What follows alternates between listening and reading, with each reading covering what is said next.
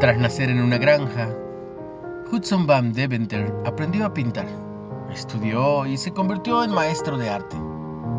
Pero Dios tenía un plan distinto para él. Sus amigos de la iglesia lo instaron a dedicarse a evangelizar.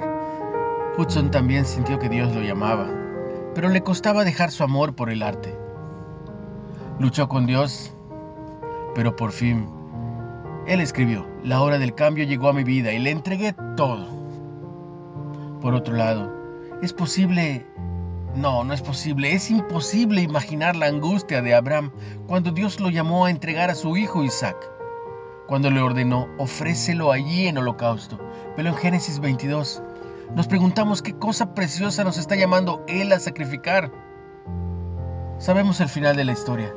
Dios salvó a Isaac, pero la enseñanza quedó. Abraham estuvo dispuesto a ofrecer lo más preciado para él, pero confió en que Dios proveería. Decimos que amamos a Dios, pero ¿estamos dispuestos a sacrificar lo más preciado? Hudson obedeció el llamamiento de Dios y fue a evangelizar, y más tarde escribió el himno Conságrame todo entero.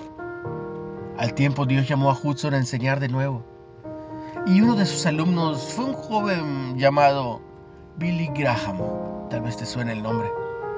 El plan de Dios para nuestra vida tiene propósitos que no imaginamos. Anhela que estemos dispuestos a consagrarle en todo. Es lo menos que podemos hacer ya que Él sacrificó a su Hijo por nosotros. De Kenneth Peterson. ¿A qué te está llamando Dios ahora? ¿Qué podrías tener que sacrificar por Él? Pregúntate, ¿lo conoces?